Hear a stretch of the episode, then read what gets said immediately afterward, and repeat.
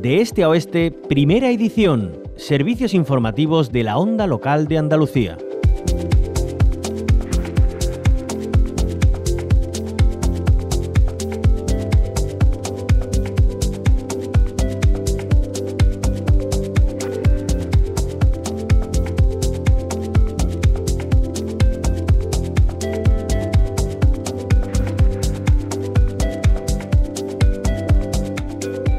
Hablamos ahora de la conservación de una especie tan emblemática como es el lince, porque se acaba de abrir la temporada reproductora en el acebuche. Actualmente en este centro de cría de cautividad del Espacio Natural de Doñana en Huelva hay siete parejas establecidas, de las que seis ya han entrado en celo y copulado desde el 28 de diciembre. Hay varios programas de cría e investigación, algunos de ellos en el propio centro del acebuche, como el programa de conservación ex situ del lince ibérico. Allí tuvo lugar en 2005 el primer nacimiento en cautividad de esta especie de felino en peligro de extinción, pero hoy les presentamos otro proyecto, el Links Connect, que busca conectar las distintas poblaciones de lince de Andalucía. Queremos saber por qué es importante esta conexión qué se está consiguiendo con la misma y para ello saludamos a José Antonio Godoy, él es investigador de Links Connect en la Estación Biológica de Doñana del CSIC. Bienvenido a la onda local de Andalucía, José Antonio. Muy buenos días, muchas gracias. Bueno, ¿por qué es importante este proyecto? ¿Por qué busca la conexión eh, del lince en distintas poblaciones? Bueno, a ver, eh, la conservación del lince ha sido un éxito creo que todos somos capaces de reconocer eso cuando, habiendo pasado una situación bastante crítica en el 2000 con apenas 100 individuos a prácticamente más de 1.600 en el último censo. Y, eso se ha conseguido a base de un esfuerzo grande de conservación de las poblaciones que quedaron en su día en el campo, el programa de cría en cautividad al que tú has hecho referencia ahora mismo y, y, sobre todo un programa de reintroducción que lleva ya unos años, que ha creado poblaciones donde ya el lince se extinguió las últimas décadas. Son nuevas poblaciones que desaparecieron en su día. Y toda esta situación nos preocupa un poco el tema de que la viabilidad de la especie va, a depender mucho de que esas poblaciones que se han creado y que ahora mismo están distantes entre sí, pues lleguen a estar conectadas. Y eso es uno de los retos y desafíos que afronta este proyecto, el Links Connect, ese asegurar la, conectividad de esos núcleos. Y eso es importante por la genética, porque sabemos que las poblaciones si permanecen aisladas y, pequeñas, pues su genética se deteriora y empiezan a aparecer problemas de consanguinidad, de endogamia, y eso puede comprometer la viabilidad.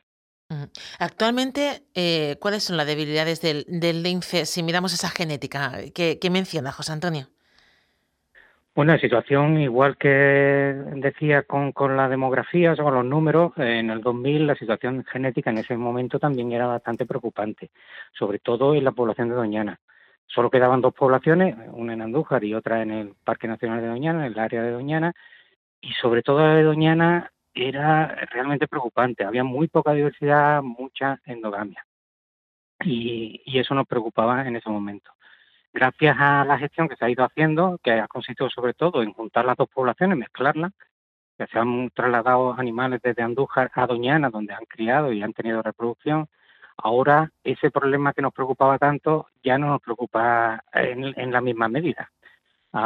y lo mismo ha pasado con cautividad. En cautividad, en el programa Exitu, hemos conseguido cruzar eh, linces que, eh, al estar en poblaciones separadas, que han estado aisladas durante algún tiempo, no están para nada relacionados entre sí, no son nada parientes, con lo cual la descendencia es bastante más sana genéticamente y eso son los linces que se están usando para reintroducir, ¿eh? que creemos que genéticamente al menos están mucho mejor que estuvieron sobre todo los, linces de Doñana, pero incluso que, los linces de Andújar. Em, ¿En qué zonas de trabajo eh, se implanta esta, esta conexión y, cómo se hace? ¿Cómo se favorece eh, que conecten poblaciones diferentes para que, bueno, que, esa, esa genética que nos pasa también a, los humanos, ¿no? Es algo que, que bueno, que, eh, que, es, común a todos los seres vivos, pues no decaiga, no, no, no sea factible, sea, buena y, favorezca también su, su conservación y su mantenimiento.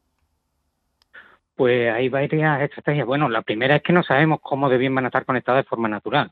Ah, cuando, cuando solo teníamos Doñana y Andújar, eh, la verdad es que no se ha observado ningún migrante natural que haya llegado una población a otra. y nos quedaba la duda, y bueno, y las migraciones que se observan han sido siempre cerca de las poblaciones que, que ya existían, ¿no? entonces, bueno, era un poco preocupante que el lince no tuviera esa capacidad. Ahora que hay más poblaciones y que están más separadas entre sí, eh, está por ver, que ha habido casos de linces que se han movido muchísimo, se han recorrido la península ibérica de norte a sur y, y algunos otros que se han movido de una población reintroducida a otra población reintroducida y se han llegado a reproducir. De momento esos sucesos son anecdóticos, podríamos decir, pero eso demuestra que es posible, que lo hagan de forma natural. De todas formas, el proyecto se plantea el reto de, favorecer y facilitar esos intercambios entre poblaciones. Y eso se puede hacer de varias maneras, pero una eh, por la que ha apostado el proyecto fundamentalmente es por la creación de lo que llamamos piedras de paso. O sea, son crear eh, pequeñas poblaciones, no tienen que ser grandes, pero al menos crear zonas con presencia de lince intermedias entre las poblaciones que, se han reintroducido para que el lince, de alguna forma, guiar el movimiento de los linces atraídos por esos residentes ahí, en esas piedras de paso, para guiarlos hasta la siguiente población. Y eso ha sido uno de los objetivos, uno de los esfuerzos en los que se está trabajando ahora mismo en el proyecto. Qué interesante. Y eso, bueno, eventualmente, si eso no fuera suficiente, pues siempre está la posibilidad de hacer como se hizo con entre Andújar y Doñana, mover individuos intencionadamente, capturar individuos y trasladarlos. Todo para favorecer eh, que se mantenga la especie en, condiciones óptimas. ¿Y se han producido, eh, desde que existe la especie, eh, ha evolucionado mucho? ¿es, ¿Es igual el lince que tenemos hoy en día del que era hace unos años? Ah, bueno, eso pudimos hacer un estudio bastante detallado de cómo era el lince en el pasado, eh, primero con accediendo a ejemplares de museo y, ejemplares que tiene la gente en su casa o tenía, lamentablemente algunos de esos se están perdiendo, pero esos linces que disecados, que, que en domicilios particulares y en colecciones científicas, pues nos sirvieron para hacer un retrato de cómo era la situación genética del lince en el pasado en el pasado reciente, digamos, de, uno o dos siglos. Y efectivamente pudimos ver cómo en esos dos siglos se, ha deteriorado bastante la genética. Las poblaciones se aislaron, se fragmentaron primero, se aislaron, se hicieron pequeñas y en ese proceso se ha perdido buena parte de la diversidad que existía en el hace un par de siglos.